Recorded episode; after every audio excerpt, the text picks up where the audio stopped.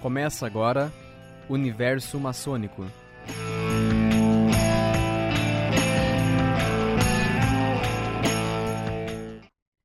Bem-vindos ao nosso programa Universo Maçônico. A pauta de hoje nós vamos conversar um pouquinho com vocês sobre Tiradentes e a possível ligação dele com a maçonaria. Né? Muitas pessoas atribuem que Tiradentes era maçom. Então eu trouxe aqui nosso historiador Hamilton, inclusive lançou dois livros essa semana, um livro, né, uma continuação do livro da História do Paraná, e nosso colaborador aqui, o colega Tiago. Sejam bem-vindos. Professor Hamilton, até se quiser falar sobre o seu livro no início, aí já antes da gente entrar na história de Tiradentes. Obrigado, professor Álvaro, Tiago, é, ouvintes, ouvintes é, muito bom estar aqui hoje, poder falar um pouquinho sobre a história e desmistificar um pouquinho a história, né? Esse livro, é, foi lançado um livro, é, agora dia 28, na série do Grande Oriente do Brasil, é um livro sobre as lojas maçônicas no Paraná, se chama Entre o Compasso e o Esquadro, Gênese das Lojas Maçônicas no Paraná, de 1930 até 1978. E tem um livro anterior que é de 1830, o mesmo nome, até 1930. Esses livros eles se encontram hoje na, na Amazon para venda, na Livraria Curitiba e lá na série do Gobi, Paraná também, no Beraba. Legal. E aí a gente pode entender um pouquinho da história do grande antro do Brasil no Paraná. A gente pode entender surgimento a da... maçonaria do Paraná, do Paraná. surgimento da maçonaria do Paraná Legal. até os dias de hoje. Legal, muito bom. Sucesso na sua obra aí. Comprei obrigado. o livro lá, ainda não li, mas obrigado, tá, tá, obrigado. tá em cima da estante lá para ler. Tá, obrigado. escrivaninha. Mas vamos então falar sobre Tiradentes. O que, que a gente pode começar a falar sobre o Joaquim José da Silva Xavier? Né? O Tiradentes? O Tiradentes. Grande Tiradentes. Professor Hamilton, como um grande historiador. Bom, a primeira pergunta, é, Tiradentes era maçom? É, na realidade, não era maçom, mas é, não era no que nós sabemos até hoje, o que nós temos de evidência documental. Então, nós não, não existe nenhum documento, é, documento mesmo, que indique que ele pertenceu à ordem maçônica, até porque, no período que ele morreu, a ordem maçônica ainda não estava organizada no Brasil. Apesar de existir é, é, teorias de que já existiam lojas na Bahia funcionando, né, ele foi enforcado em 1792 e o Tiradentes, o contexto histórico dele, ele era um alferes, era um entre um tenente e um sargento hoje, né? Seria isso, subtenente, mais ou menos. Né? Subtenente, exatamente. Então, professor Alvão, vamos continuando aí, então. É, exato. Então, e dentro daquele pessoal que era ali da Inconfidência, parece que ele tinha um cargo mais baixo, ele tinha o coronel, tinha o, o padre mor, desembargador. Então, ele era o alferes, que era o cargo mais baixo, que é aquilo, né? Ele iniciou na carreira, Subiu a primeira patente, tipo, um oficial, vamos fazer uma similaridade com hoje. Você sai da academia e você sai lá como subtenente. Você não chegou nem ao posto de tenente, né? Ou de segundo tenente. É, o, então, mais ou menos isso, né? Isso. O movimento que tinha em Minas nessa época, o, o governo português tinha aumentado os impostos, né? Então existia o quinto, que era um quinto de tudo que você extraía de ouro, você tinha que mandar para Portugal. Tanto que surgiu a expressão depois Quinto dos Infernos, talvez até ligada a isso. E o que aconteceu? Daí teve um movimento do governo, do governo português, chamado ADEAMA, que era obrigado, e quem não pagasse, ele precisava juntar, parece que uma tonelada e pouco uma de tonelada e meia de ouro por ano, meia era de ouro cobrança. por ano, exatamente. Daí começou a prender um monte de gente e tal, e a população se revoltou. E nós hoje temos uma visão errada, porque muitas pessoas acham que o, o a Inconfidência Mineira foi um movimento republicano. Ele foi um movimento republicano, mas só para Minas Gerais. Ele não era um movimento republicano para o Brasil inteiro. Isso. Tanto que eles imaginavam Minas Gerais e o Rio de Janeiro, porque daí teria um porto para fazer o escoamento da, da, de toda a produção deles, de ouro mesmo, porque Minas não tem ligação com o mar. Então, é, hoje, nós temos essa, esse, essa, essa visão, né? O, a pessoa vai e diz, não, mas o primeiro movimento republicano no Brasil de libertação foi esse, foi esse mas ele tinha uma outra conotação, não era a libertação para libertar todos, era só para libertar uma tá. boa uma parte do Brasil. E até porque, vocês, vocês sabem, o próprio Tiradentes ele chegou a ter mina de ouro também, né? Sim. uma época que era comum. Era comum. Tinha a sua, sua o seu ofício de, de arrancar dentes, depois virou militar, não, não conseguiu subir nenhuma patente, foi exonerado lá do cargo dele de comandante e foi extraior. Ele, tinha, ele tinha noções, né? Tinha noções. De, de de, como dentista, até como médico. Ele claro, tinha algumas época, noções né? de medicina, né? Com certeza. É, nós temos que entender assim que o, o, veio a República em 1889, né? E a República precisava de um herói. O que, que aconteceu? Quem que seria o herói que seria um herói republicano? Que tem outros personagens na história, mas que teria ligação com o movimento republicano. Era o Tiradentes. Então, é, Tiradentes teve várias coisas que aconteceram antes também. Em 1861, é, Tiradentes morreu em 1792, tá? Em 1860, até então, ele foi enforcado em 1792 e foi esquecido. Daí, em 1861, Saldanha Marinho mandou fazer uma estátua, um busto dele em Ouro Preto, que se chamava Vila Rica na época, tá? Enquanto isso, é, Dom Pedro, Dom Pedro, Dom Pedro II mandou fazer uma estátua na Praça do Rocio, aonde viria a ser executado o Tiradentes. A ideia principal da história, qual que era? Nós precisávamos do, nós não, a República precisava de um herói. Então ela disse, olha, como que nós vamos, quem nós vamos eleger? Vamos eleger Tiradentes. Como que nós vamos fazer isso daí? O Brasil é um país muito cristão, muito religioso, então vamos retratá-lo como quem? Contrataram um, um pintor positivista chamado Décio Vilares, e esse pintor, é, a primeira retrato que tem pinturas de Tiradentes foi ele que fez. Depois Pedro Américo fez também o retrato do Tiradentes todo esquartejado tal. Tiradentes foi preso, né, por um suposto delator que era o Silvério dos Reis, que é, hoje se tem é, historiadores que dizem que Silvério da, dos Reis era o líder do movimento e foi ele que delatou Tiradentes. Então ele precisava, alguém precisava ser executado. A coroa eh, portuguesa, ela precisava executar alguém. E quem que foi executado? Tiradentes, tanto que todos os outros 12 tiveram a pena comutada pela Rainha Maria, né? E uh, ele foi o único que foi executado. Daí nós temos aí uma questão, vamos dizer assim, religiosa, talvez, porque Tiradentes foi feito o quê? Foram 12 é, insurgentes, né? Então remete a 12 apóstolos. Tiradentes foi retratado daquele jeito que a gente conhece, todo mundo, com a barba comprida, com a, a, com a imagem de Jesus Cristo. Ele fez a Via Cruz porque ele foi preso no Rio de Janeiro e ele teve que caminhar até a Praça do Rocio, onde hoje é Praça Tiradentes. Então ele teve a Via Crucis dele. E ele foi executado, foi enforcado, foi decapitado, né? foi todo esquartejado.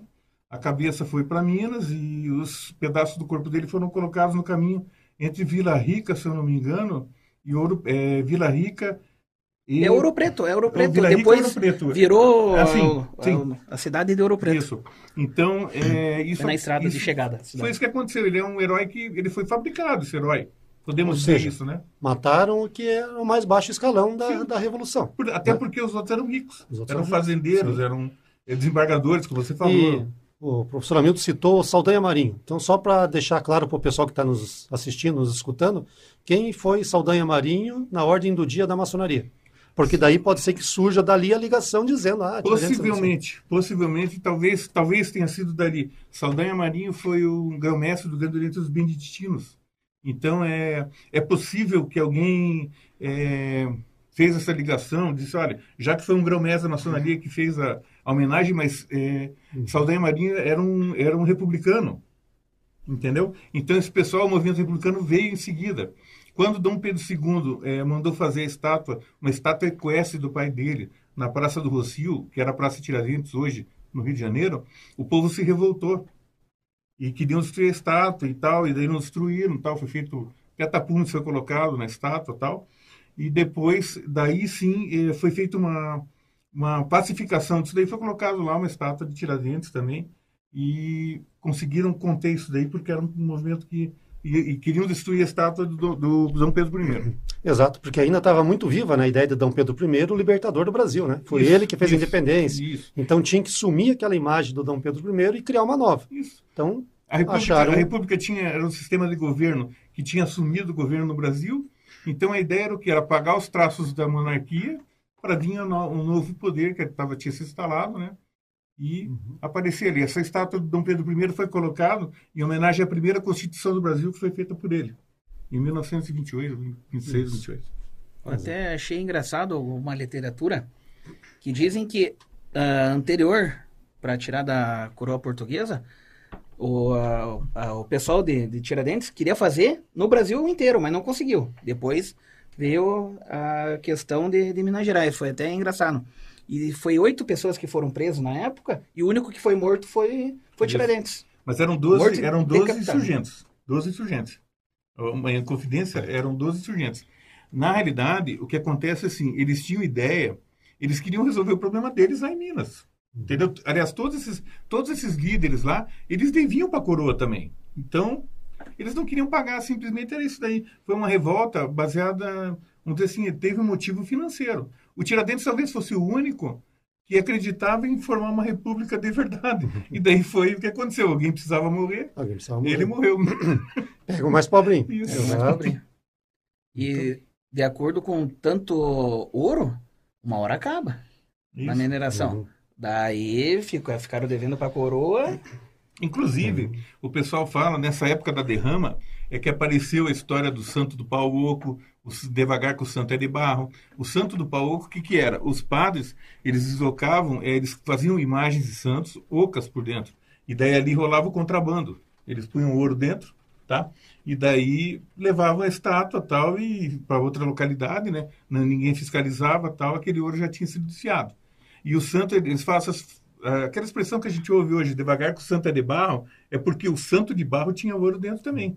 Então não podia cair porque ia quebrar e iam ver o ouro. É interessante essa história. Eu tive em, em, em Ouro Preto algum tempo atrás e lá eles falam muito sobre essas, essas expressões idiomáticas que nós temos no Brasil dessa época. Uma delas é o é você os escravos carregavam os, os santos né com ouro dentro e daí eles diziam assim nossa padre esse santo está tão pesado e o padre dizia porque são seus pecados meu filho Pegados. e daí na volta, quando o escravo voltava, o santo estava levinho, porque já tinha descarregado lá. Daí ele dizia, pô, padre, mas por que, que o santo ficou leve? Não, porque os seus pecados foram perdoados. Então, isso, não sei se é verdade ou se aconteceu ou não, nós não podemos afirmar. Mas é, é uma história interessante sobre a época, né? Agora, a questão do, do, do Tiradentes ser maçom, muita gente fala sobre isso. Não existia nessa época maçonaria organizada. A maçonaria organizada, ela veio no Grande Oriente do Brasil, brasiliano, né? Em 1822. Não existia maçonaria no Brasil organizada. Poderiam existir lojas? Poderiam existir lojas. Nós não temos nenhum documento provando isso. Mas poderiam existir. Mas não existia nenhuma potência maçônica organizada. Então, ele não poderia ter iniciado, a não ser que ele fosse tivesse iniciado em terras lusas, é difícil acontecer isso. E o pessoal fala essa história da Bahia, que tinham lojas na Bahia e tal, ele nunca, não tem nenhum registro de viagem do Tiradentes até a Bahia. E a primeira loja na Bahia, teoricamente, foi Cavaleiros da Luz, 1797. Isso, ele já tinha... Depois da morte dele Isso. também. Não tem, essa questão do, do- da linha do tempo, a pessoa tem que entender isso. Não existia maçonaria organizada no Brasil. No Brasil. E poderia existir maçonaria? Poderia. Nós não podemos também dizer que ele não foi iniciado na Europa, mas ainda não apareceu nenhum documento Dizendo que ele isso. viajou para a Europa também. Se aparecer esse documento, nós vamos todo vai ser- a história vai ser reescrita de alguma maneira, mas com base documental, não com base ah, porque o primo do vizinho era maçom, o amigo era maçom. Porque o Saldanha Isso, Marinho mandou isso. fazer a escultura dele. Isso, o e o cara Saldanha tinha- Marinho era o grão-mestre. Isso, o cara tinha um triângulo na porta de casa, isso daí é um Uhum. símbolo maçônico. O triângulo não é um símbolo, é um símbolo de um monte de coisa, pô. Não é um símbolo exclusivo da maçonaria, né? Então a gente não pode, a gente tem que tomar cuidado com isso daí, para não É. mistificar. Diria que a maçonaria nem tem um símbolo exclusivo, né? Todos Nenhum. os símbolos nossos são herdados. Exatamente. São emprestados, São para, emprestados. lega- para fazer uma alegoria Isso. E tem significados simbólicos. simbólica. Não são símbolos que estão ah, é, colados na ordem, né? Eles não são símbolos da ordem. Eles são usados pela ordem para passar algum tipo de ensinamento. Muito bem. E depois, 1797, foram as lojas do Rio de Janeiro, 1815, e depois para fomentar a fundação, Isso. 1822, e fomentar a independência. Do Grande Oriente Brasiliano. Dom Pedro I foi grão-mestre do Grande Oriente eh, Brasiliano mesmo. Foi grão-mestre. Então, as pessoas têm que entender isso daí, essa questão do tempo, né? Como se localizar nesse tempo. Então, nós temos a formação, nós temos documentos da formação. Ah, existiu uma loja lá no, no Chique Chique, na Bahia, lá que não sei o que. Pode ser, mas não tem documento. Se aparecer o documento, nós vamos ser os primeiros aqui a dizer, olha, nós estávamos errados quando nós achávamos isso. Porque não que nós estejamos errados, nós eh, baseamos o que nós, nosso conhecimento no que nós temos em mãos. O que não está escrito, O que não está é escrito, invenção. Isso, Por é enquanto, invenção. invenção. Por enquanto. Por enquanto, exato. É. Até que se acham numa... Perfeito. Estamos com bastante participação. Eu gostaria até de fazer uma pergunta para o professor Hamilton, ou o professor Álvaro também, se quiser responder.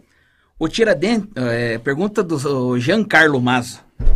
O Tiradentes pode ser é, ter sido usado como um bode expiatório para preservar ah, os inconfidentes mais importantes. Com, com certeza. Com certeza, ele o foi usado. O professor Hamilton falou dos santos do Pauoco, cheio de ouro dentro. Um dos grandes dos inconfidentes era o cônigo, né? que é um cargo lá acima da igreja. né? Então, É, o, o Tiradentes, o Cônigo Januário, se não me engano. Cânigo Januário, o Tiradentes, ele era o cara mais, vamos dizer assim, mais baixo na escala social. Então, o que, que aconteceu? Ah, Como a gente, ditado popular, vamos falar em ditado popular, né? Aonde arrebenta a corda. E a corda, infelizmente, arrebentou do lado dele. Eu fui em, em Ouro Preto, tem a sentença dele, no Museu da Inconfidência lá. Eu até recomendo quem quiser ir para conhecer. Vale a pena conhecer o lugar, é um lugar bacana. E lá tem a sentença que foi dada para todos eles. E a dele foi a única que foi convertida em pena de morte. Inclusive o, o Silvério dos Reis, que supostamente, por alguns, algumas linhas de pesquisa, de historiadores dizem que era o líder da Inconfidência, ele não sofreu nada. Ele foi pro, ele foi é, pro degredo um tempo e voltou para o Brasil e continuou com as atividades. Ele não perdeu nada. É, ele trocou pela, pela anistia da dívida que ele tinha. Exatamente. Quem perdeu foi Tiradentes. Perdeu foi Tiradentes. A casa dele foi salgada, o terreno, a casa foi demolida, né? O terreno foi salgado e os seus filhos e descendentes amaldiçoados. E não é em Tiradentes que ele morava, ele morava numa cidade próxima de Tiradentes.